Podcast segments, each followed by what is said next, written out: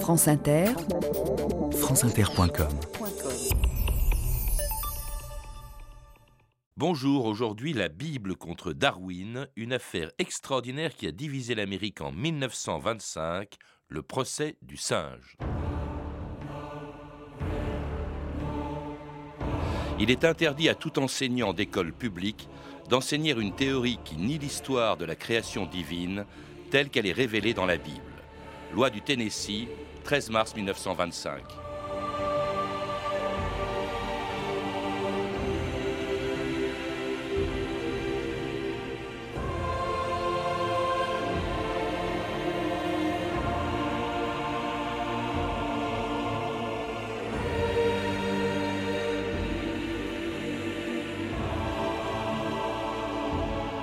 2000 ans d'histoire.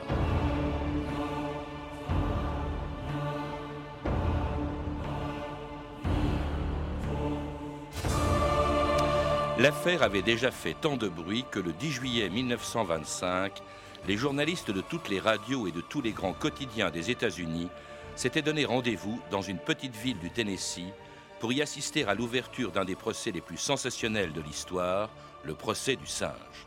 Jamais les habitants de Dayton n'avaient vu arriver tant de monde.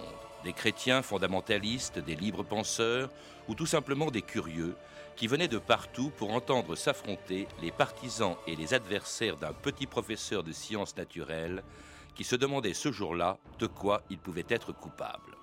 Quelques semaines plus tôt, il n'avait fait que son métier en enseignant à ses élèves les théories de Darwin sur l'évolution des espèces. Mais il n'en fallait pas plus pour qu'au nom d'une loi votée quatre mois plus tôt, John Scopes soit accusé de contredire la Bible, de pervertir la jeunesse et de saper les fondements de la société américaine. Pour notre cours de sciences naturelles, nous poursuivrons notre discussion de la théorie de Darwin sur l'origine de l'homme. Ainsi que je l'ai dit hier, Darwin démontre que l'homme a évolué depuis un ordre inférieur d'animaux, qu'il est parti du simple protozoaire, ici, dans l'océan, qu'il est devenu un singe, et finalement un homme. Et parmi vous, certains vont peut-être dire que c'est pourquoi pas mal de gens font des singeries. Ce que M. Charles Darwin a voulu nous raconter à sa façon. Vous êtes accusé d'avoir violé l'acte public 110, volume 37, article 1627 du Code de cet État, selon lequel il est interdit à tout instituteur public d'enseigner une théorie de la création qui s'oppose à celle de la Bible, et d'enseigner ainsi que l'homme descend tout droit d'une espèce inférieure d'animaux. Il est de mon devoir de vous arrêter. Música Gordon Golding, bonjour. Bonjour. Vous êtes américain et auteur d'un livre qui vient de sortir aux éditions complexes, Le procès du singe. Alors c'est l'histoire d'une affaire qui est peu connue en France, mais qui a très profondément euh, divisé votre pays en, 1925, le procès d'un professeur de, biologie mmh. qui était accusé d'avoir enseigné les théories de Darwin à ses élèves. Alors on est étonné en France que euh, un petit professeur dans une toute petite ville des États-Unis ait pu provoquer tant d'émotions. pour quelle raison est-ce que c'est devenu un des plus grands procès de l'histoire des États-Unis Eh bien, à l'époque, il y avait toute une campagne contre l'enseignement de l'évolution qui faisait partie d'un mouvement plus vaste contre ce qu'on appelait le modernisme.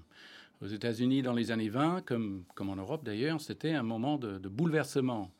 Et il y avait beaucoup de gens qui cherchaient dans les certitudes de la religion traditionnelle, euh, c'est euh, des, repères dans un monde où il n'y en avait pas. Donc le mouvement était... Tout, tout le monde était intéressé par ce, euh, ce procès parce que c'était un moment d'affrontement entre l'ancien et le moderne, entre la religion et la science. Et en plus, entre deux grands géants euh, du, barreau aux États-Unis. Entre l'évolutionnisme, donc, et ce qu'on appelle aussi le créationnisme, l'évolutionnisme, donc, qui avec Darwin euh, affirme que l'homme, euh, le, pardon, le créationnisme, mm. qui avec les fondamentalistes de chrétiens américains, justement, considère que l'homme, au fond, n'a pas changé depuis sa création, depuis la création par Dieu, hmm. tel que la Bible l'a enseigné. Il faut dire que la Bible, c'est quelque chose de très important aux États-Unis, plus peut-être qu'ailleurs dans d'autres pays chrétiens. C'est extrêmement important. La, Bible, d'abord, c'est un pays protestant. Les protestants sont beaucoup plus portés sur la Bible que, que, les catholiques, par exemple, ou tout au moins autrefois. Et, d'autant plus que les Américains, du début, les, les, colons, ils ont trouvé l'Amérique dans la Bible. C'est-à-dire que leur lecture de la Bible, et notamment du livre de l'Apocalypse, ils voyaient l'Amérique comme la Nouvelle-Jérusalem, comme le pays béni de Dieu. Alors ils sont assez forts euh, au début du XXe siècle pour faire voter une loi euh, qui a été proposée par le représentant du Tennessee au Congrès, hmm. euh, John Butler, en 1925. Alors c'est une loi qui interdit à ce que dans l'enseignement public, on enseigne le darwinisme, tout simplement. Oui, mais le Tennessee n'était pas le seul. Hein. Il, y avait, il, y avait, une douzaine d'États qui ont, qui ont voté les lois similaires.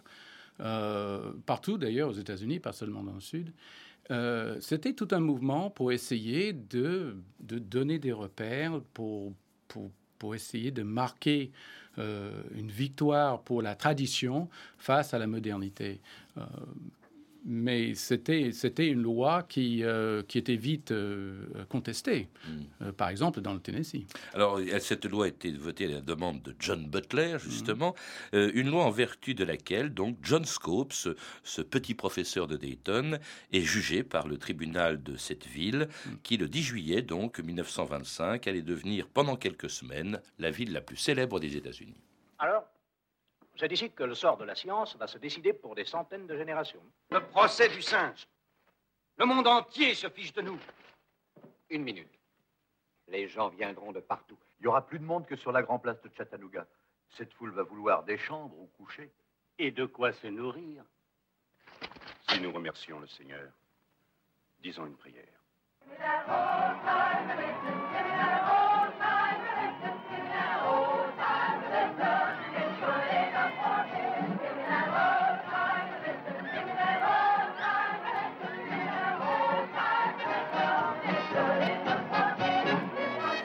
C'était l'ouverture de ce qu'on a appelé le procès du singe, le 10 juillet 1925, un autre extrait de l'excellent film de Stanley Kramer qui en 1960 avait été nommé quatre fois euh, aux Oscars et qui est très fidèle à ce qui s'est passé à, Dayton, euh, Gordon Golding, en, 1925. Une ville, on l'a entendu dans cet extrait, qui n'est pas mécontente de, devenir un peu le centre des États-Unis, au moins pendant quelques semaines.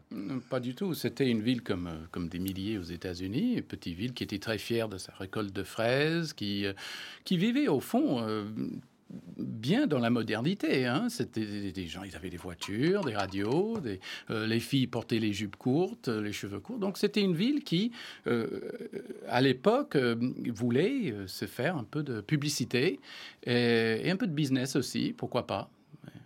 Et alors qu'il voit justement arriver des quantités de, journalistes d'abord. Hein. Je crois que vous citez 200 journalistes, Gordon Golding, qui sont arrivés là, euh, de tous les États-Unis. Je crois même qu'il y avait des correspondants étrangers euh, qui, qui, sont venus et qui allaient faire de cette affaire une affaire sinon international, du moins national. Toute l'Amérique était au courant euh, grâce au progrès, notamment réalisés à l'époque dans les communications. Tout à fait. C'était le premier procès euh, qui était retransmis en, direct par la radio. Les gens pouvaient suivre partout aux États-Unis les débats parce que pour la première fois, il y avait la, possibilité de, transmettre le le signal d'un côté à l'autre. Et c'était une toute nouveauté. Les gens, ils restaient accrochés à ces, ces débats, d'autant plus que les gens étaient très intéressés par le sujet. Alors ce sujet, justement, ce qui est extraordinaire, c'est que ce n'est pas du tout l'accusation, ce qui voulait traduire le professeur de biologie euh, devant le tribunal, mais c'est ces défenseurs qui ont vraiment voulu ce procès, notamment une organisation dont vous parlez, Gordon Golding, qui s'appelait l'ACLU, hein, l'Union américaine pour les libertés euh, civiques, et c'est elle qui voulait le procès. Oui, bien sûr, parce que vous savez, aux États-Unis, on n'a pas de conseil constitutionnel. Donc, pour voir, si, pour déterminer si une loi est, conforme à la Constitution, il faut la porter devant un, tribunal. Il faut qu'un tribunal tranche pour établir la jurisprudence. Pour ça, il faut, il faut une victime pour se faire arrêter. Euh, Scopes était d'accord pour le faire. ACLU était d'accord surtout pour le financer, notamment en embauchant euh, Darrow et toute une équipe d'avocats. Et depuis lors, la ACLU est très très connue aux États-Unis pour euh, défendre les, droits civiques, défendant aussi bien les, nazis dans l'Illinois euh, que les, les, Noirs dans l'Alabama. Et cela à l'époque contre les défenseurs de la Bible et du créationnisme, défendus par une personnalité politique et religieuse très célèbre mm. à l'époque, William Jennings Bryan, qui sera le procureur du procès chargé de l'accusation et qui arrive à Dayton le 7 juillet 1925. Vous savez ce qui m'a amené Il ne s'agit pas uniquement d'engager le procès d'un homme jeune qui a porté atteinte à la parole révélée. Je suis venu ici parce que ce qui s'est passé dans le collège de votre ville a déclenché l'attaque perfide des grandes cités du Nord.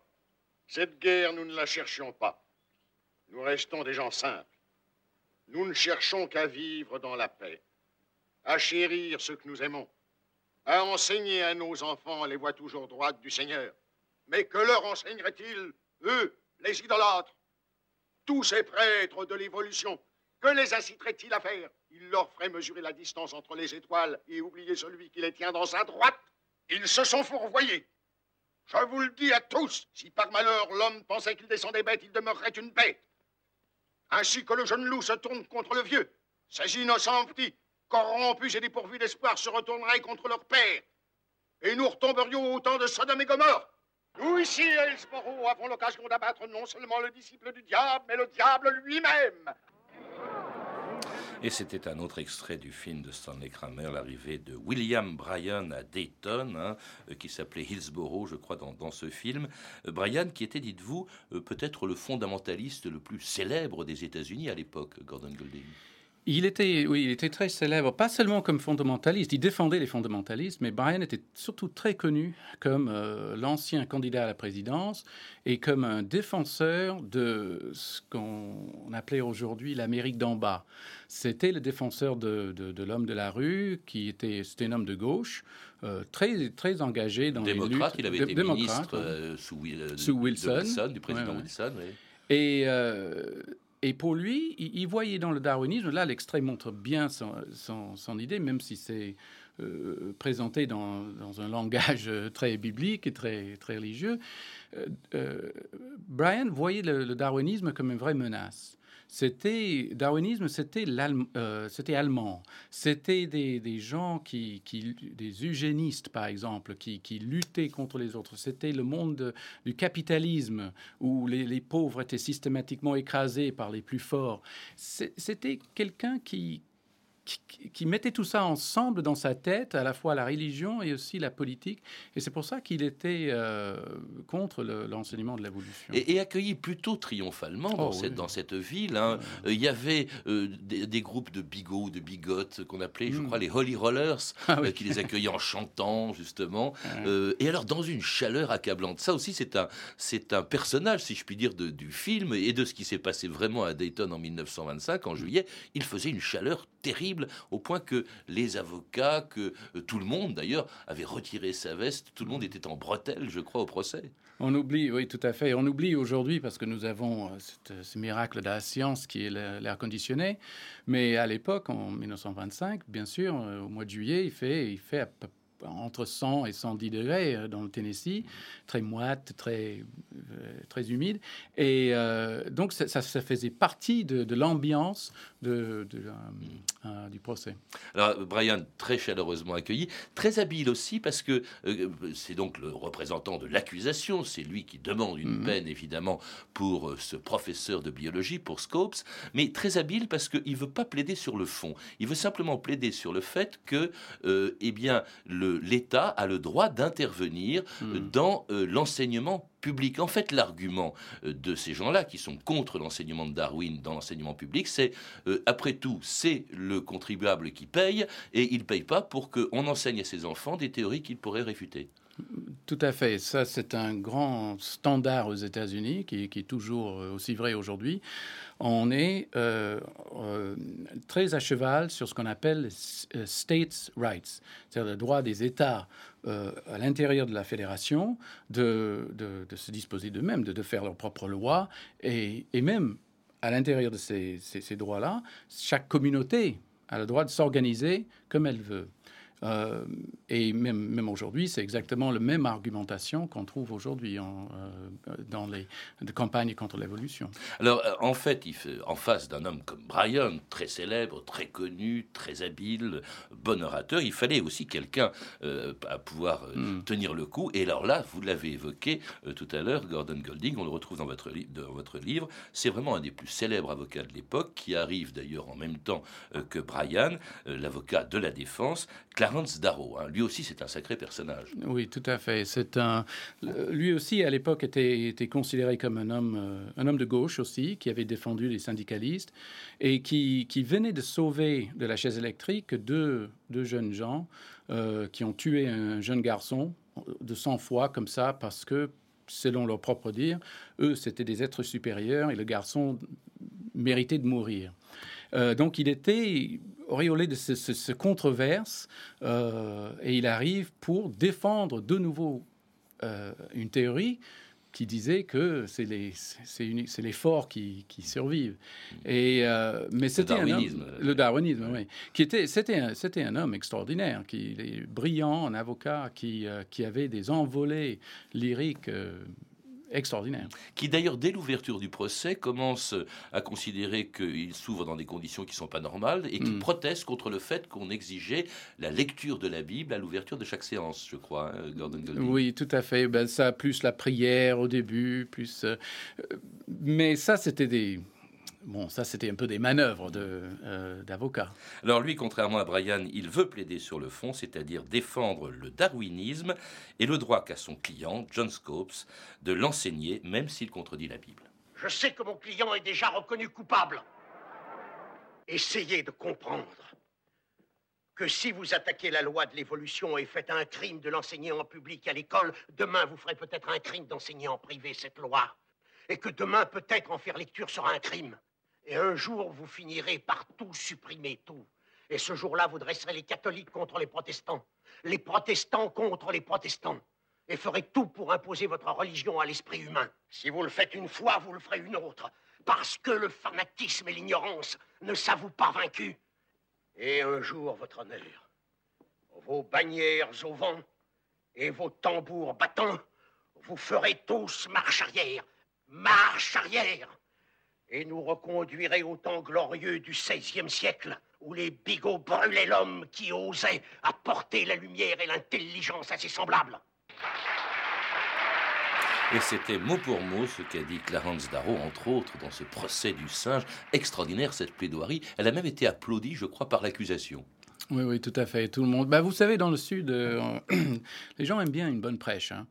Euh, Parce que le doyen euh, du barreau du comté euh, disait c'est le plus grand discours que j'ai jamais entendu de ma vie. Ce qui est amusant, ce qui est curieux, euh, Gordon Golding, c'est qu'on a le sentiment, en vous lisant, en voyant ce film aussi qui est extraordinaire, on a le sentiment qu'il y a certes beaucoup de tension, mais c'est pas un procès aussi lourd, aussi pesant, parce qu'il y a un grand respect au fond, on a l'impression, entre l'accusation et la défense. C'est pas le macartisme, c'est pas un procès stalinien, même s'il est très tendu. Oui, c'est vrai, dans le, dans le procès. Il y avait, il y avait d'autres, pendant la campagne d'anti-évolution, euh, anti-évolutionniste dans les années 20, il y avait quand même des victimes, des gens qui ont perdu leur, emploi, notamment la sœur de, de, Scopes a perdu son emploi parce qu'elle soutenait son frère, euh, d'autres gens en Caroline du Nord, par exemple. Donc il y avait, il y avait des victimes, mais ce n'était quand même pas une, euh, c'était pas comme le macartisme, hein. c'était beaucoup moins virulent. Et je pense que la raison, un débat d'idées en fait. C'était un débat d'idées. Et je pense surtout la raison, c'est que chaque Américain, enfin presque chaque Américain, porte les deux aspects comme chaque être humain, nous sommes tous euh, portés vers l'irrationnel et aussi vers le rationnel. Donc les gens, ils voyaient bien les deux côtés des choses. Et donc il y avait moins, je pense, que cette, cette virulence euh, qu'on trouve euh, plus tard. Alors Brian, l'accusateur, cite comme témoin des élèves de, de Scopes qui hmm. expliquent comment on, lui, leur enseigne le darwinisme, alors ce qui semble être à charge justement du pauvre professeur. Darrow, lui, l'avocat du professeur, demande demande à convoquer des scientifiques, parce que lui veut plaider sur le fond, donc des gens qui défendent bien sûr l'idée de l'évolution, car l'ensemble des scientifiques américains, évidemment, s'était rallié à cela. Alors on lui refuse, si bien que le 20 juillet 1925, euh, Darrow provoque un coup de théâtre en convoquant qui? Eh bien, il convoque Brian, il convoque le procureur, c'est-à-dire l'accusateur, son adversaire. C'est un peu comme si en France, un avocat convoquait l'avocat général comme témoin de la défense. Ça, c'est extraordinaire ce qui s'est passé. Oui, oui ben, ils ont décidé que s'ils ne pouvaient pas discuter la théorie de l'évolution, ils allaient discuter de la Bible. Et donc, ils ont cité Brian comme expert de la Bible. Et Brian, malheureusement, ne pouvait pas échapper au piège. Il voyait bien ce qu'il allait arriver. Mais il n'arrivait pas à s'échapper. Et donc, euh, il y avait un un grand échange. Oui, parce que Darrow va mettre en évidence les contradictions de Barrow, euh, de Brian, pardon, de la Bible. Hein. Euh, il, vraiment que mm. pourtant Brian connaissait bien. Et alors il lui pose la question, Darrow, Monsieur Brian, la Bible dit que tous les êtres vivants qui n'avaient pas trouvé de place sur l'arche de Noé furent noyés dans le déluge. Le croyez-vous Oui, répond Brian. Même les poissons, dit à ce moment-là euh, Darrow, c'est assez extraordinaire. Puis alors, il y, en a, plein d'autres comme ça. À un moment donné, euh, croyez-vous, demande Darrow, que le soleil ne fut créé que le quatrième jour? Oui, répond Brian. Comment expliquez-vous alors l'existence de jours de 24 heures avant que le soleil n'apparaisse? Il y en a une quantité d'autres. Il y a aussi euh, l'histoire de Cain. Euh, alors, euh, Brian, Darrow pardon, demande à Brian Avez-vous jamais su où Cain avait trouvé sa femme? Alors, non, monsieur, répond Brian, je laisse aux agnostiques le soin de la retrouver. La Bible dit qu'Adam et sa famille étaient seuls sur terre, mais Cain a quand même trouvé une femme. Vous ne savez pas d'où elle sortait? Je ne saurais pas le dire, répond Brian. Vous ne sauriez pas le dire Vous ne vous en êtes jamais posé la question Ça ne m'a jamais euh, gêné, répond Brian. Et effectivement, il est complètement confondu devant mhm. la force de, euh, de Darrow, de l'avocat euh, de la défense, qui le met en contradiction avec une Bible que pourtant Brian connaît par cœur. C'était un grand moment du procès, ça. Alors, ça n'empêche pas, euh, même si Brian est complètement déstabilisé, si l'accusation est déstabilisée, ça n'empêche pas euh, que, euh, justement, même si Darrow retourne le public de son côté, ça n'empêche pas que le lendemain, 21 juillet 1925, eh bien, son client était condamné, mais à une peine symbolique. Un dernier extrait du procès du singe, dans lequel le professeur de biologie, John Scopes, s'appelle Cates. Selon le verdict du jury, à l'unanimité, Bertram Cates est reconnu coupable au regard de la loi infraction entraîne soit une peine d'amende, soit une peine d'emprisonnement. Mais il n'y a jamais eu auparavant de violation de ces articles. Et aucun précédent ne nous guide pour appliquer la sentence. La Cour estime convenable de condamner Bertram Cates à payer une amende de 150 dollars. Votre honneur, est-ce que votre est-ce que votre honneur a dit 150 dollars? Exact, maître. Voyons, les conséquences seraient titanesques. La Cour devrait bien se montrer autrement sévère. Je proteste. Et faire un exemple de l'homme qui a péché. Elle doit le punir. Je déclare que l'audience est levée. Alors tout ce procès qui a mobilisé l'opinion et les médias de, tous les États-Unis, euh, tout ça pour pendant une semaine, tout ça pour une amende de 150 dollars. Ça paraît dérisoire, Gordon Golding, au regard de l'importance qu'il a pu avoir. Peut-être bien, mais euh, comme le juge l'a très bien, très bien dit, hein, il y avait euh, l'effraction, enfin la, violation de la loi, c'était d'enseigner l'évolution. Il l'a fait, donc il est condamné. Euh, pour ça. Je crois que la peine maximum, c'était 500 dollars, en fait. Oui. Mais alors, justement, on a du mal à comprendre. Est-ce que ce, ce procès, d'abord, il y a eu des conséquences. les, les adversaires de Darwin les créationnistes n'ont pas désarmé, ils ont continué pendant longtemps. Oui, oui, bien sûr, tout au long euh, des années 40, 50, 60, même, même plus tard que l'année dernière, euh, aux États-Unis, les créationnistes euh, continuent à faire campagne pour, non, plus pour interdire l'évolution, l'enseignement de l'évolution, mais pour essayer de faire passer leurs idées au, même titre, ou, ou, au moins de dire que l'évolution, il y a des doutes sur l'évolution et qu'il y a une autre façon de voir le monde, euh, de, concevoir la, création du monde. Et ils ont, ils ont quelques succès, mais, mais moins qu'espéré. C'est-à-dire qu'au lieu de nier euh, le darwinisme, ils disent c'est très bien, euh, le, il y a eu effectivement une évolution, mais mm. elle est d'origine divine. D'ailleurs, je crois qu'on appelle ça l'intelligent euh, design, hein, c'est ça. C'est ça. Le, dessin intelligent, et c'est la forme que prend aujourd'hui le combat des créationnistes, des, fondamentalistes qui existent encore aux États-Unis. En, fait, c'est un retour un peu au XVIIIe siècle. Je crois que c'est Voltaire qui parlait de l'horloger de l'univers. Et c'est un peu ça, c'est l'idée qu'il y a un ingénieur en chef, qui, euh, qu'il y a des choses trop compliquées pour expliquer uniquement par euh, la science. Euh, et ils ont quelques, un peu de succès parce que les États-Unis trouvent que les Américains trouvent que c'est, bien, c'est fair play. On, va laisser parler les, les, les fondamentalistes aussi. après tout, ils payent leurs impôts aussi. Est-ce que la loi Butler, qui interdisait donc l'enseignement du darwinisme dans, euh, le, dans les écoles publiques, elle, quand est-ce qu'elle a disparu? En 68, je crois, ça a été. Mais c'était un oubli, hein, c'était tombé en désuétude depuis longtemps. Mais euh, ça a été, je pense, révoqué en 68. Est-ce que les Américains euh, connaissent encore, se souviennent encore de ce procès, dont en France, il faut bien le dire, on a rarement entendu oh, parler? Bien, bien entendu, c'est un, un, un, cliché. C'est tout de suite quand on évoque le la théorie de l'évolution aux États-Unis, on pense le procès Scopes. Est-ce que ça correspond, vous le dites souvent, au fond, euh, les créationnistes, les gens attachés à la lecture de la Bible, c'est plutôt l'Amérique profonde, c'est plutôt euh, la, campagne, l'Amérique rurale, contre la ville, au fond, contre les grandes villes du Nord? À l'époque, c'était le cas, non? À, l'époque, plus ou moins, oui. Mais enfin, vous savez, aujourd'hui, hein, il y a, quelqu'un à la Maison Blanche qui trouve qu'il faut, faut enseigner l'intelligent design. Hein qui soutient ça. Donc c'est c'est pas ce n'est plus le cas. C'est pas fini. Non, c'est hein pas fini. Alors d'où l'actualité de ce procès du singe euh, qu'il faut lire dans votre livre pour en savoir plus. Le procès du singe, la Bible contre Darwin, qui vient de paraître aux éditions complexes, est signé par mon invité d'aujourd'hui, Gordon Golding.